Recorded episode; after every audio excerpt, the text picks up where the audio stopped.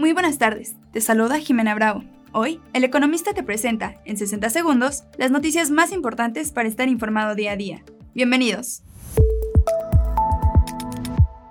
En primer plano, las perspectivas económicas para este año mejoraron respecto a lo previsto hace un par de meses. La reapertura de China, la tendencia a la baja que trae la inflación mundial y la fortaleza del consumo alentaron este cambio en la perspectiva, reconoció la directora gerente del Fondo Monetario Internacional, Cristalina Georgieva. Finanzas y dinero. Una mejor actividad crediticia, acompañada de un mayor costo del financiamiento como consecuencia del alza de tasas, generó que en noviembre del 2022 la utilidad de la banca que opera en el país haya superado ya lo obtenido en todo el 2021.